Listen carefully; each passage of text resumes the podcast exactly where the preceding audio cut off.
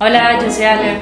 Y yo soy Tefi y somos Las Despiadas. En el episodio anterior hablamos de las apps y las dating apps y todas nuestras relaciones utilizándolas con Shihiro. En este episodio vamos a hablar del self-love, del amor propio. Pues realmente queríamos traer a alguien que nos hablara del amor propio y ya vamos a ver qué, qué sentido le damos a esto. El tema del amor propio viene en un montón de otros subtemas. Pero eh, creíamos que era importante traer a alguien después de hablar de las aplicaciones de apps, porque muchas veces re- recurrimos a estas aplicaciones porque nos sentimos solos. Y bueno, es importante antes conocernos y querernos y cuidar y saber nuestras necesidades emocionales. Para eso traemos una desviada, María.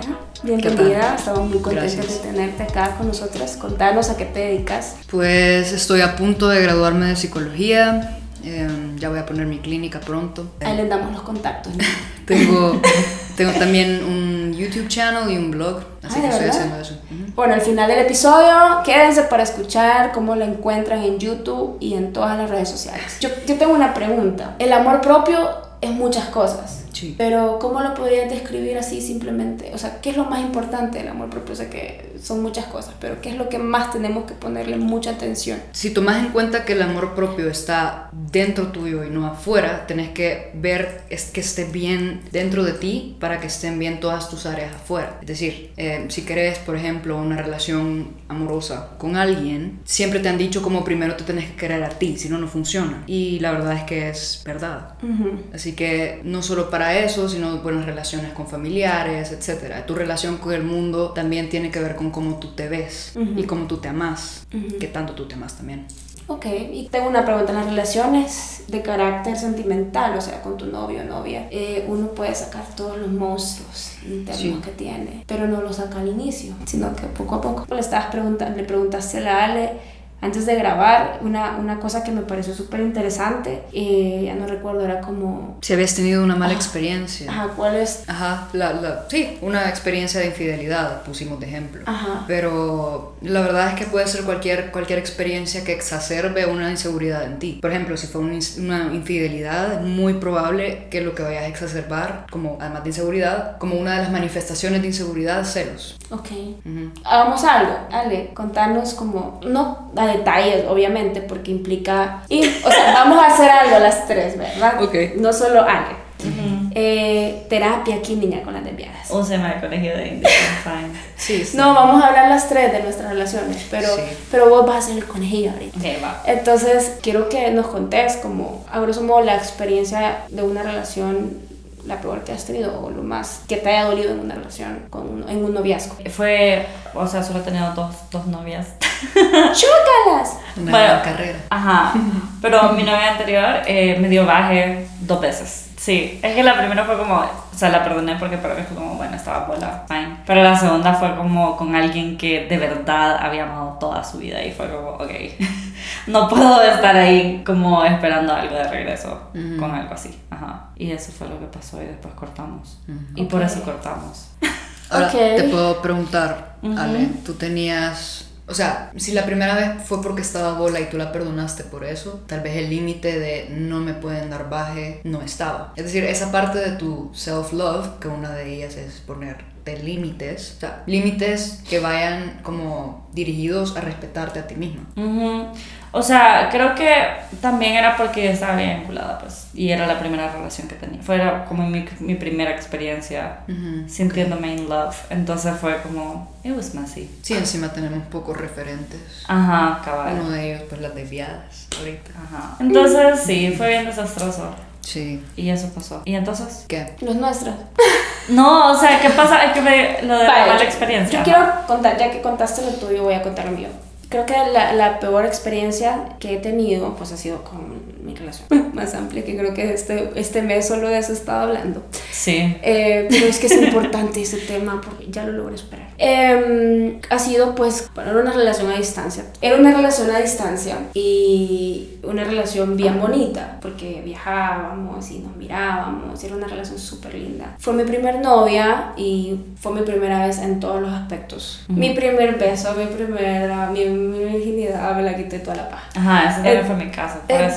Entonces, también, aparte de eso, la primera vez que me enamoraba, eh, mi primera vez en todo. Duramos cuatro años y fue mucho tiempo y aparte de que era la distancia, pues era muy cansada mantener una relación así. De repente eh, las cosas iban bien lentas y terminé, eh, me fue infiel, pero me lo dijo en ese mismo momento que pasó. Pero fue muy difícil por la forma en la que ella manejó las circunstancias, porque estuvimos un año como una montaña rusa de arriba para abajo, de arriba para abajo, porque, bueno, ella era un poco inestable y yo era una bebé, entonces. Y no fue quizás el hecho, y yo lo procesé hasta este, después de mucha terapia psicológica y después de, de, de dos años, he llegado a mi conclusión que no fue la infidelidad lo que me hirió, sino el hecho de que todo ese tiempo, incluso hasta ahora, me he sentido un poco como la opción de ella, pese que para mí era la única. Entonces creo que no sé cómo interpretarlo ya que vos estás aquí contanos.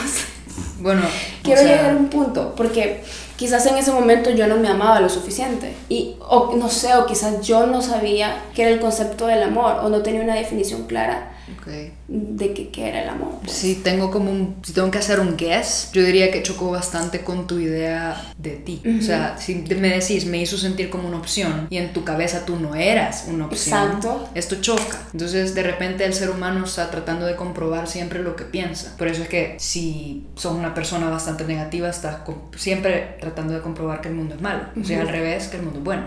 Pero en este caso, tú querías comprobar que tú no sos una opción. Y ese fue el choque. Eso fue lo que te dio. y en tu caso, poner límites. Y en mi caso, también poner límites. Contanos tu caso. Eh, Yo te amo. ¿Quieres contarnos tu caso? Contanos sí, nosotros sí, vamos a dar terapia a, tengo, tengo, varios casos, pero... El que vos querés contar. Ni siquiera sé cuál. um, de tantos niños. No, la verdad es que hubo uno que no fallé, fíjate. No fallé en poner mis límites, pero sí me dolió porque tuve que dejar la relación. Em, duramos súper poco, pero de repente se volvió bastante em, extraña la relación. Yo soy una persona bien cariñosa y no es que te voy a exigir cariño, pero pues para mí la reciprocidad es algo bastante importante. Basada como en eso, eh, si yo no veo que las cosas son recíprocas, tal vez no al 100%, pero en algún sentido, em, te voy a sentar y voy a hablar contigo. ¿Y qué pasa? O sea, ¿qué pasó? ¿Te enojaste por algo? Arreglémoslo. Para que las cosas estén como estaban cuando sí pensé que eran recíprocas. Al final, pues me fue honesta y me dijo, me recordaste algo y, y, no va a ser recíproco, no va a volver a ser recíproco. Entonces fue como, bueno, peace out, bye, así. iba a ser? Pero entonces sí respetaste tus límites. Respeté mis límites, pero el costo es que a esta persona yo la amaba mucho. Entonces fui yo sobre lo que amaba esta persona.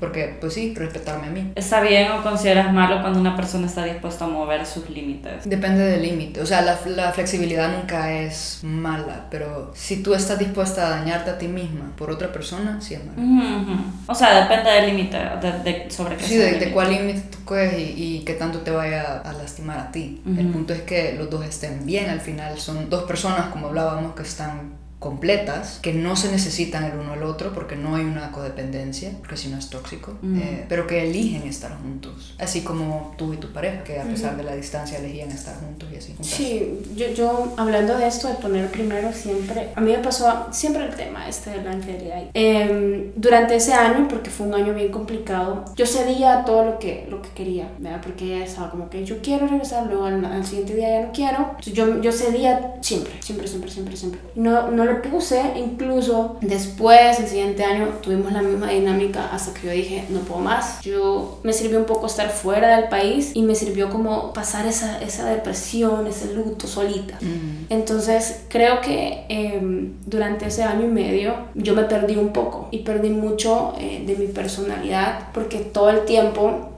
en la universidad, e incluso Vale, no sé, tal vez tú te lo puedes comentar ya que estamos hablando de esto tan personal, vea. Eh, que lo estoy diciendo tan, tan, a detalle, niñas, no piensan de por qué te estoy aprovechando la terapia. Sí, a tener que después. si no es porque yo creo que en algún momento a la gente que nos está escuchando le va a servir lo que, lo que yo viví. Se van a ver a sí mismos. Ajá.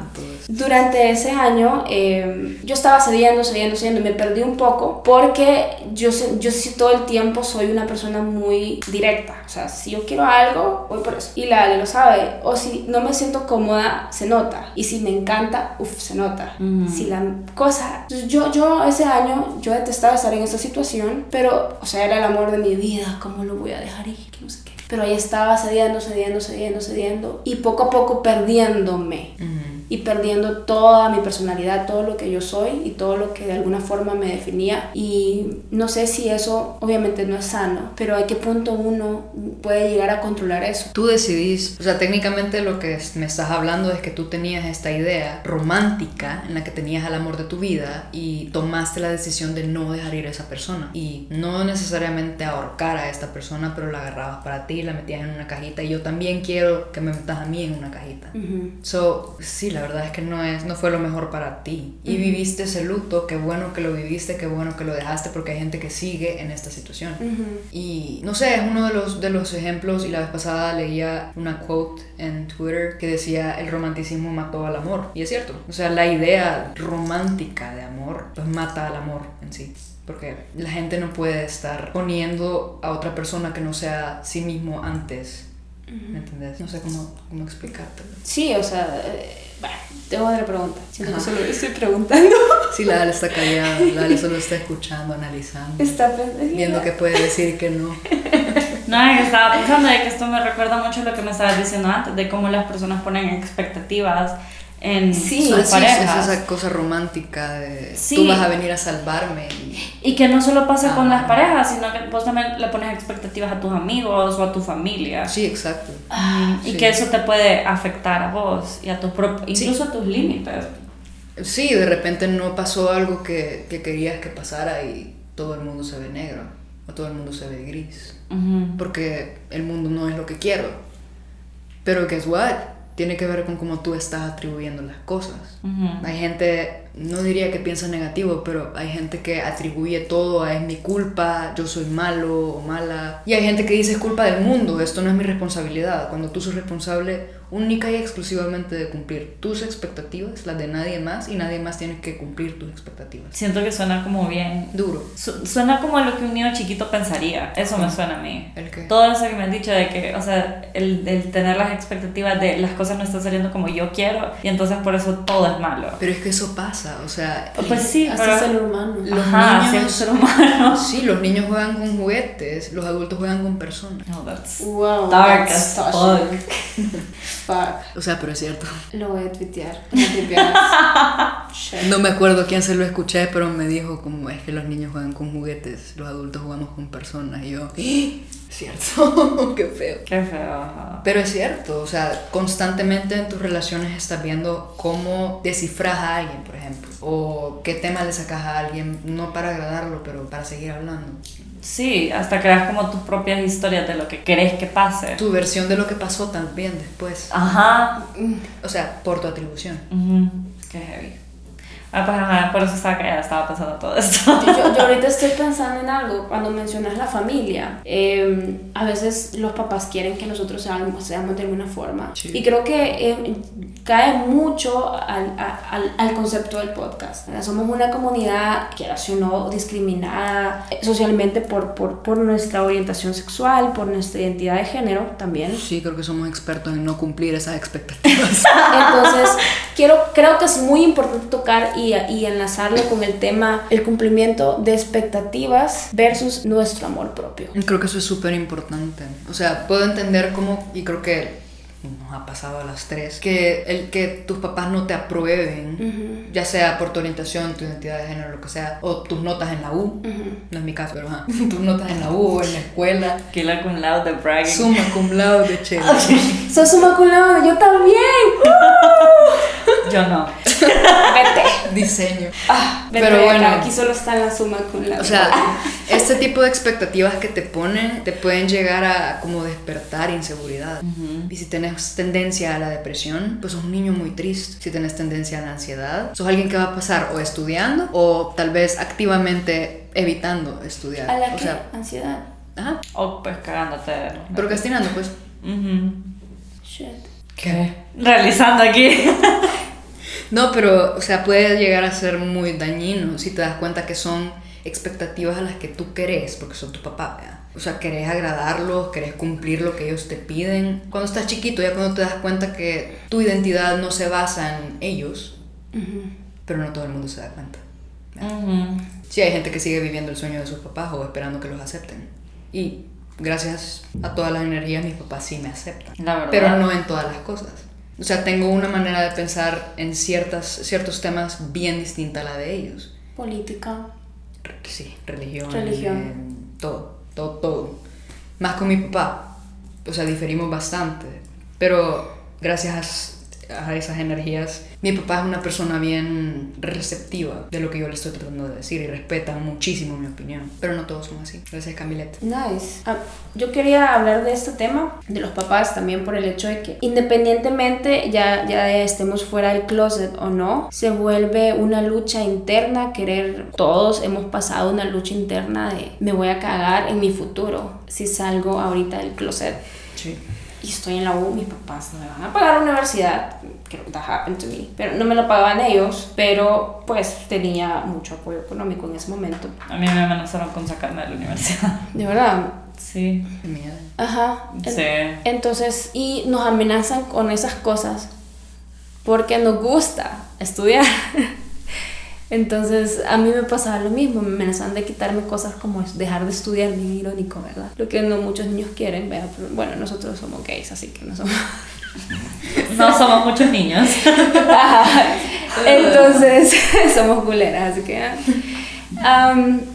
El punto es de que, de que llegamos como una lucha interna de, ta, o sea, es el momento, no es el momento, ¿qué va a pasar? ¿Me van a aceptar? Y empieza nuestra autoestima a desgastarse un poco. Entonces cuando ya nos sentimos libres, como ya somos independientes, adultos, económicamente estables, tendemos a no ser emocionalmente estables. Pero es por estas heridas, pues, es por esas mismas heridas. Y realmente la decisión, si lo ves de otra perspectiva, si lo puedo decir así, la decisión de no decirlo porque tenés demasiados riesgos es, uno, súper respetable y dos, es parte de tu amor propio. O sea, estás eligiendo estudiar, estás eligiendo salir adelante para ser libre. Ya cuando sos libre, obviamente, dentro del tema que hablábamos de gestión emocional, es algo súper difícil de aprender, es algo que no todo el mundo sabe hacer y pues obviamente te van a quedar heridas. Contanos qué es la gestión emocional.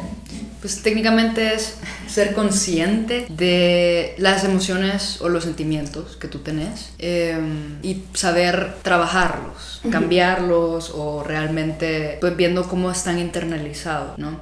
Viendo cómo yo fui tóxica en esto anteriormente, entonces yo lo que voy a hacer es tal vez ponerme un límite para no volverlo a hacer. Por ejemplo, preguntarme si yo he sido una persona celosa con mis relaciones pasadas. Preguntarme si esto está en mi cabeza o en serio está pasando.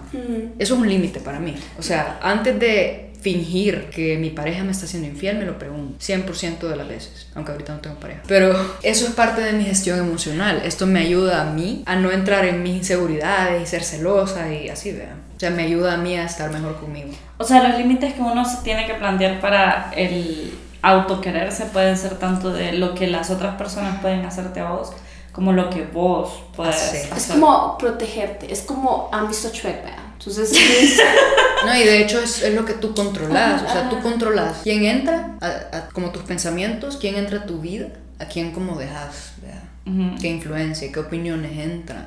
Porque hay gente que les importa, súper les importa todo lo que piensan los demás. Pero después se sienten mal porque la gente piensa cosas de ellos, buenas o malas. Ujú. Yo digo, hasta la mala publicidad es publicidad, pero viéndolo de una manera como bien positiva. pero si te preocupas tanto por lo que piensan, creo que te vas a terminar dañando.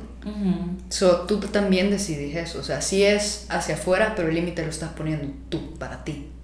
Y lo que tú tiras, ¿verdad? fíjate que no sé si, ¿cómo tomarías esto? Cuando una persona es, yo soy una persona muy selectiva. Ujú. Se nota. ¿En serio? Sí. Es la bitch. ¿En serio? Estoy Es mi cara de bitch. No, no, no tenés resting bitch face. De hecho, Ah, tenés una cara súper dulce. estaba bromeando. es por cómo hablas. O sea, En un trabajo que tuve, en mi último trabajo, era un lugar donde la gente que la que, la que trabaja ahí es gente que gana el mínimo. O sea, súper, súper, súper, súper, súper, viene de lugares súper alejados del... O sea, horrible. En ese aspecto, pues les toca viajar tanto para poder ganarse, ¿qué? 100 dólares a una quincena. O sea, y mantener a su familia con menos de 300 dólares porque les descuentan del mínimo. O sea, súper, súper difícil las circunstancias. Entonces, yo soy una persona de, si me ves, la gente piensa, ah, esta bichita, o sea, elevada, eh, y, y, y seguramente nada, no pone los pies en la tierra. Entonces, y no sé si es por eso lo selectivo, pero a veces tiendo a tener esa, esa percepción de la gente. Y yo, yo tengo una pregunta para ti, María. Contanos, o sea, vos que sos psicóloga, y, y, y, cómo manejas, cómo gestionas tus emociones, cómo te ha servido a ti saber un poco cómo funciona la psiquis para controlar tu psiquis y conocer tu psiquis. Pues mira, eh, de hecho es interesante porque la mayoría de gente cree que al ser psicólogo no te enojas, pero no, te enojas y podemos hacer si querés con la gente que esté escuchando el ejercicio que hicimos cuando tú estabas anotando, ahí en la, ¿qué es? ¿Una ventana? Es una ventana. Sí. pero bueno, eh, les decía a ustedes dos, y háganlo ustedes también, piensen en la semana pasada o esta semana, en el momento como más difícil o donde se hayan sentido más molestos. Solo cierren los ojos y piensen por un minuto se sintieron molestos, frustrados y tal vez traten de sentir en qué lugar del cuerpo está. Para mucha gente pueden ser los brazos o la boca del estómago. Ahora, esta ya es una emoción que podemos identificar. ¿Sí? Frustración o no, ¿verdad? ¿Tú lo sentiste? Sí. ¿Ale? Sí. Sí. Sí. ok. Que suene ahora- como lesbiana, solo. Ahora piensen en tal vez un recuerdo bonito de su infancia. El más bonito. ¿Cuál fue su regalo de Navidad favorito en la infancia? No, que me dieron. Un Game Boy. Una bici. O un buen recuerdo, una mascota. Sí, una bici también. Ok, entonces, ya que lo tienen decidido, solo piensen cómo se sintieron en ese momento. ¿Dónde lo sintieron? Puede ser cualquier parte del cuerpo, pero usualmente la parte más emocional para la mayoría es la boca del estómago. Em, So visceral. Sí, y es bien, es bien normal. Em, pero acaban de cambiar una emoción negativa por una emoción positiva. Entonces, lo que a mí me gusta hacer cuando enseño gestión emocional son este tipo de ejercicios y decir, ok, estás experimentando algo malo, pero súper rápido lo, lo puedes cambiar a algo no necesariamente positivo, pero muchísimo más saludable. Porque es cierto, las emociones están ahí para avisarnos cómo nos sentimos y son para adaptarnos, pues. Si hay algo que te desagrada, solo lo evitas y eso está bien. Pero si ya es, me desagrada todo, voy a evitar la vida entera, es, una, es como una apatía que no está adaptada, ya es algo tóxico. Entonces, ese tipo de cosas, ese tipo de gestiones eh, pueden ayudar un montón a, pues, a conocerte uno y dos, a, a cambiar esas emociones cuando son, o sea, temprano, pues. Tengo una pregunta. Eh, ¿Qué pasa en situaciones, por ejemplo, en las que no necesariamente rechazas, o sea, sí lo, me imagino que sí, cuando tenés negación ante las cosas, basically. O sea, sabes de que las cosas están mal y sabes de que hay algo que te molesta, pero en vez de enfrentarlo, solo decís así no, no, no está pasando nada. ¿Qué, qué se puede hacer en ese caso? Pues depende de por qué lo estés haciendo. Si conscientemente lo estás negando, Ujú. tiene que haber una razón detrás. Por ejemplo, supervivencia o que simple y sencillamente hay otra emoción como primaria y la negación sería algo secundario. Por ejemplo, bueno, el ejemplo que tú dabas, yo te amo y me está dando baje. Así que solo tal vez voy a fingir que esto no existe por un tiempo y todo va a estar bien, pero la realidad es que no, ahí sigue, estoy tapando el sol con el dedo. No puedes tapar el sol con el dedo porque está el sol igual. Es así de grande. Entonces, sí es algo que no está adaptado, pero es algo tan común que lo que haces es que la persona como que... Pero sí, que Evalúe, balance, ajá, evalúe qué pesa más, y la razón por la que estoy negando, y lo hace darse cuenta que lo está negando y qué es lo que está negando exactamente, pero la razón por la que lo estoy negando, qué pesa más. Como vos decís una, una emoción primaria, ¿qué sería una emoción primaria? La que dijimos, yo te amo, pero me estás dando baje, por lo tanto niego. Ah, ok, Esta-. Niego porque me siento mal. Ujú. porque es algo que yo no, no Entonces, lo- estoy listo para afrontar. La emoción primaria es el miedo a, o, o el sentirse mal. No, o sea, no es como que usualmente, o bueno, dentro del ejemplo que estamos haciendo, Ujú, tu emoción primaria es que tenés sí miedo a perder a esa persona. ujú. O tal vez no sabes cómo afrontar perder a esa persona. Ujú. Ahorita sí, pues ya la dejaste. Pero eso es fuerte. Pero, ajá. Ok. Sí, yo hubiera dicho, la lógica era amor, miedo, negación. Ujú. Pero digamos que tal vez no es amor, es la idea de romanticismo, miedo como emoción primaria, no puedo con esto, Negación. negación. Ok. Igual pasa con agresión. O sea, No. romanticismo, miedo, agresión. Pues sí, mucha gente tiene miedo a perder a alguien, entonces lo agrede. Pues hay reacciones de reacciones. No digo que eso esté bien, no hay reacciones. Sí, solo son reacciones. Pues sí, que puedes cambiar, que es lo bueno. Y dentro de la gestión emocional tú puedes cambiar eso. O sea, imagino que tú reaccionas distinto a estar tranquila y pensando bien si estás teniendo pensamientos irracionales a estar fúrica, no pensar en que estás teniendo estos pensamientos y solo actuar. Ujú. El resultado es tan distinto, pero si gestionas bien, el mejor resultado te va a servir a ti. Ok, En- entiendo. Vaya, eh, eh, yo siento que hemos hablado un montón de como las partes negativas de todas estas, de evitar los límites y no darte cuenta de cómo, Poner límites. ajá, de poner límites.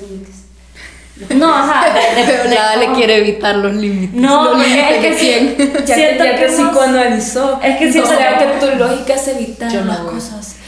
Es que siento que hemos estado hablando mucho de las partes negativas, entonces quiero hablar un poco de como las partes positivas, de qué, qué deberías de tener vos en una relación para que sea, sea sana y Funcione. Ajá. Ok. Yo Eh, tengo otra pregunta que es un poco am, aliada a lo, que, a lo que hace Ale. ¿En qué momento saber cuando algo se está convirtiendo en tóxico? ok, esa Eso es es buena. Ujú. A ver, te respondo primero a ti, Ale. No, responde a esa primero. A primero. Sí. Ok. em, primero creo que habría que definir qué es una emoción tóxica. Ya habíamos dicho que las emociones están para adaptarte a tu vida cotidiana. ¿Ya? Ujú. O sea, están para eso, si no, no existieran. Eh, y adaptar tus respuestas. Pero, tomo por ejemplo ansiedad. ¿Para qué te sirve la ansiedad en la U? Estudiar, técnicamente. O sea, no para tan- te importe. Para que te importe, exacto. Porque hay algo en ti que te dice tengo que pasar esta materia. Ujú. Pero, ¿qué pasa si tenés una ansiedad excesiva? Una ansiedad tóxica. Ujú. Tengo una ansiedad hacia cualquier cosa. Me dejan una tarea que era de leer tres páginas ansiosa, con un gran speed. Y o ya no leo, depende de mi reacción, o leo un montón, hago todas mis tareas y todavía estudio más y más y más y más y más. Y vivo en esta ansiedad eh, continua, que es tóxica. Eh, Lo mismo pasa en relaciones. O sea, si tenés... Yo no digo que los celos no sean naturales, por ejemplo, o que la gente no tenga expectativas de su pareja. Todo el mundo tiene expectativas de su pareja, ciertas. De, de todo, ¿verdad? De todo, ajá, adaptadas. Por ejemplo, que sean, que se, se comprometan hasta cierto punto a la relación. Ujú. ¿verdad? Eso es una expectativa, porque tú estás dando lo mismo. Reciprocidad, otra expectativa. La cosa se vuelve tóxica cuando no están adaptadas a la realidad o cuando son demasiado, no sé, como imposibles, por así decirlo, o muy cargadas. Igual, o sea, los celos, ¿me entiendes? Voy a salir con mi mamá al cine y ya mi pareja está celosa. Súper, súper jalado. No, eso es tóxico.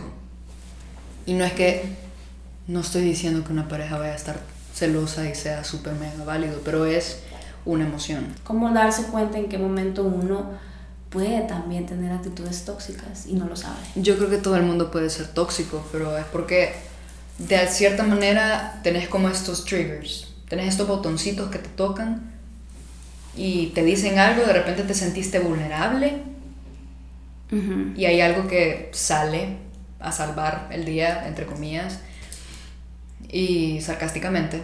em, pues sí, estás compensando. Entonces, por ejemplo, una persona narcisista, el ego se infla. Una persona tal vez con una autoestima muy baja se rechaza a sí mismo. Ya, y estas son cosas tóxicas que podrían pasar en una relación. Pero es porque te tocaron algo, te sentiste vulnerable, no te gusta sentirte vulnerable, a nadie le gusta y muy poca gente sabe cómo lidiar con sentirse vulnerable. Porque era como hablábamos con Tefi. O lo aprendes porque la vida te dio un montón de porrachos, porrazos o lo aprendes en terapia. ¿Cómo sería una forma como adecuada? De Aprenderlos. No, Ah, de, bueno. de reaccionar en esos momentos en los que te sentís vulnerable. Pues primero identificar que te sentís vulnerable, validar que te sentís vulnerable y que sos un ser humano. A partir de eso, pues ver, o sea, validar que estás sintiendo esto que estás sintiendo, ver tal vez por qué lo estás sintiendo. Y luego, simple y sencillamente, ver cómo actuar acorde a la situación. Sí tomando en cuenta que me siento vulnerable, pero te tomaría en cuenta a ti y me tomaría en cuenta a mí, en Ujú. vez de solo actuar. Ujú. Al principio es un poquito difícil, como pensarlo, después ya se vuelve como... Automático. Ajá. Ok. Sí, y luego la, la pregunta que tú tenías... Ajá, eh, ajá. ajá. Esa. Eh, Que ya no se acuerdan seguramente. No, como, como lo- no. como los que- requerimientos de una buena Mm, relación. No, vos sí, ellos no. ¿Cómo no? Aquí la tengo apuntada. Bueno, eh, pues la primera obviamente es amarte a ti mismo, porque definitivamente tenemos como esta, así como les hablaba antes, tenemos esta tendencia a probar o a comprobar nuestras teorías. Es decir, si yo pienso que yo soy fea y nadie me puede amar, me voy a conseguir gente que piense que soy fea y nadie me puede amar para comprobarlo. Si yo de repente quisiera, qué sé yo, tengo un ego inflado, lo que voy a buscar es gente que me necesite.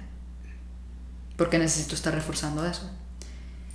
Pero si me amo a mí mismo, soy una persona completa, no necesito de nadie, solo me gusta tu compañía.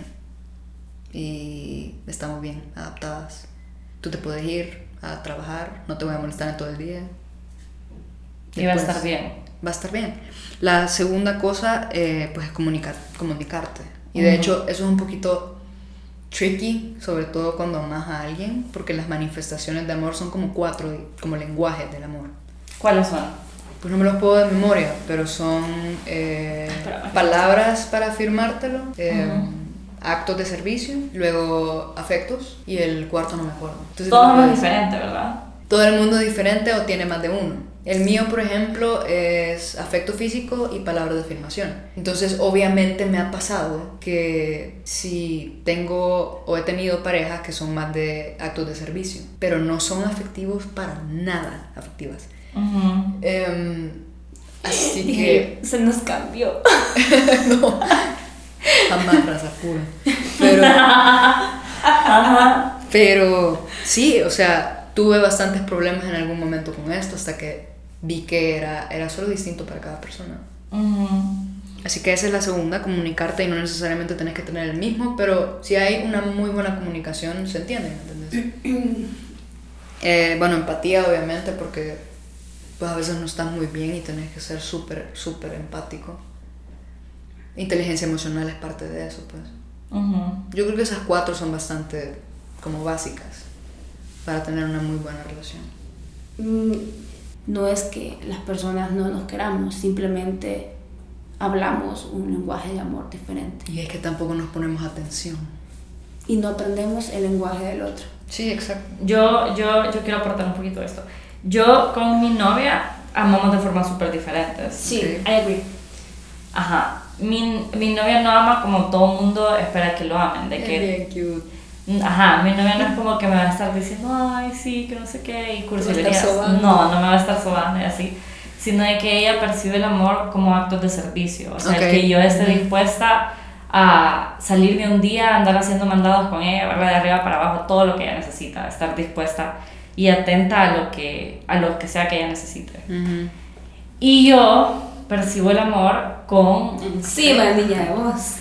Afecto. No, yo, yo, yo percibo el amor con afecto, o sea, a mí... Sí, somos como- iguales.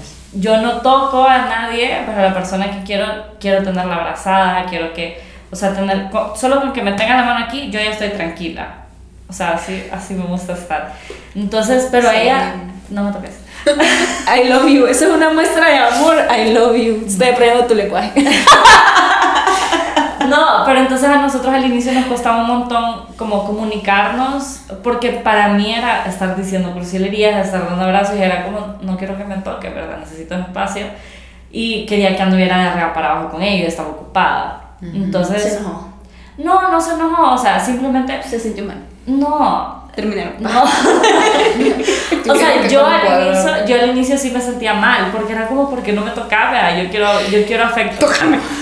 No así, sino que era como, como, dame la mano, ve, abrazame, cosas así. No, Y yo soy entonces- igual. Ajá, entonces lo que hicimos fue simplemente, o sea, hablarlo, hablar como, mira, yo, yo necesito esto para sentir que me quieren y ella así como, ok, yo quiero de esta forma. O sea, pero el hecho de que se hayan explicado esto, ajá, eso quiere decir que de hecho tú sí te amaste, Ujú. que sí se comunicaron bien, que, bueno, pienso yo, tienen una muy buena gestión emocional como pareja, que hay empatía y hay, eh, bueno, inteligencia emocional, sí hay gestión emocional. Ujú. ¿Y vos qué, qué nos vas a contar? Estoy ahorita eh, como replanteándome eso del lenguaje porque vaya, no me, cuando estaban explicando los lenguajes no sabía en qué ponerme porque siento que tengo de todos. Y está súper bien. Sí. Y no sé, me hace trilingüe, cuadrilingüe, O sea, que creo, el que, amor, creo no que- creo todo el mundo es distinto y está súper bien. De hecho, tal vez pueda significar que sos súper flexible dentro de estos lenguajes.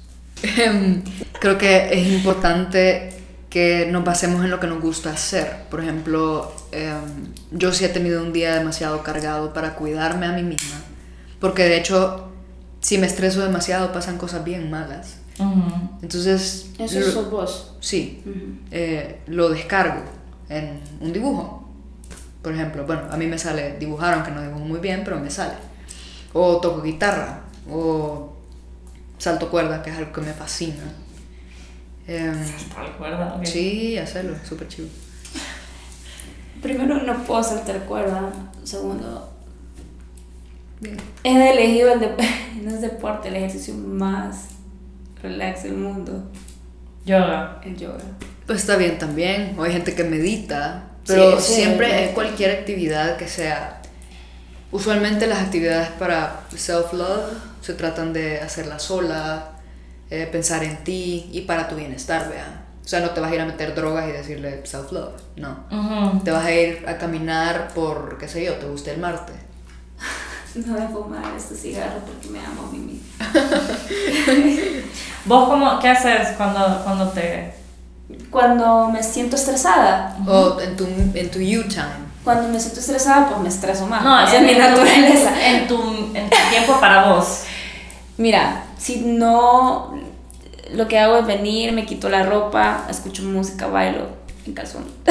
si no es eso, eh, que es quizás lo previo a lo siguiente, que es me meto a una ducha caliente, amo las duchas calientes, en serio, aquí nadie me entiende de mis amigos, pero en serio. Detesto la ducha caliente. Me fascinan las duchas Me baño calientes. con agua helada.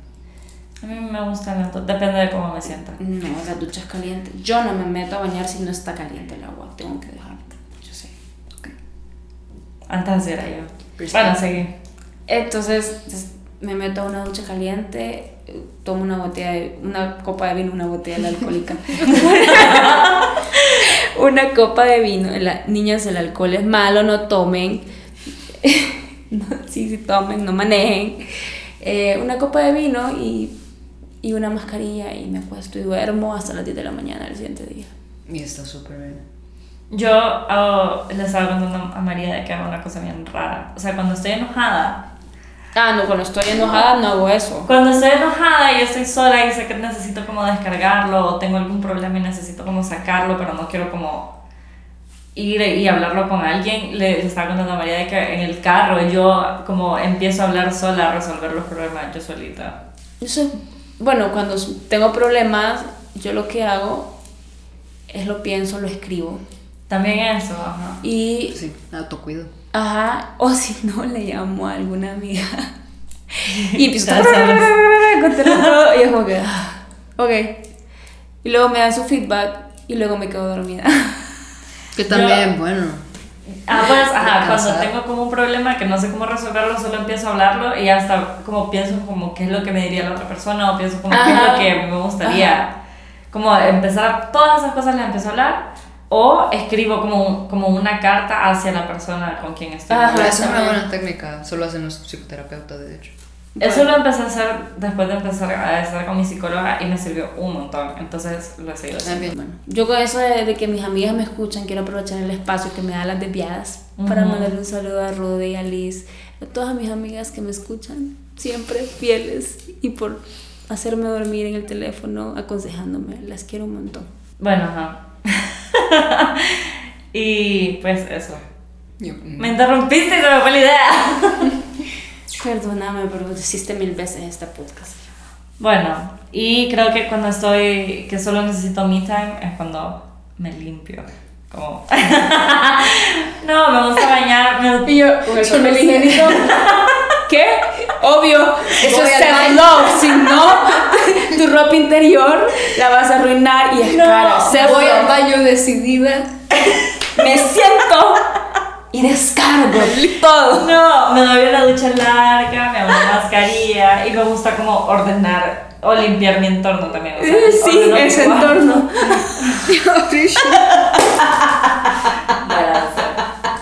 y no saben si va güey. Mira, ya te psicoanalizó. Tiene problemas de ira. Exacto. Niña, todo eso va a salir a la grabación. Bueno, Bueno, no sé si quieren agregar algo más y si quieres agregar cómo estás en todas tus redes sociales, en YouTube, en todo. En todo como María Girones. En YouTube también. Sí. ¿Qué, qué haces en YouTube? Em, hago videos. Oh? No way. O sea, son videos, pero para que la gente.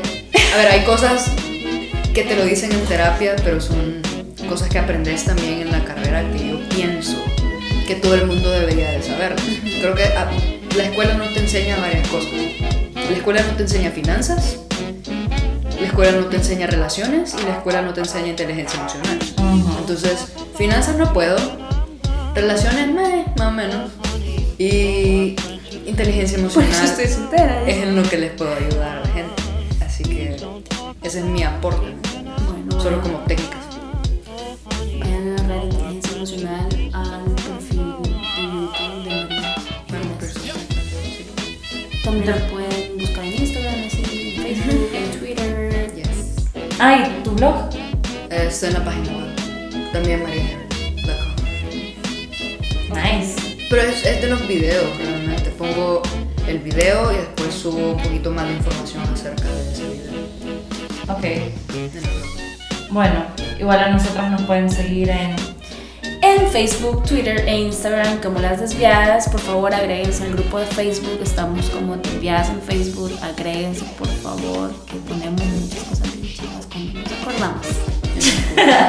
cuando me Yo ya acuerdo. estoy, es bien cool.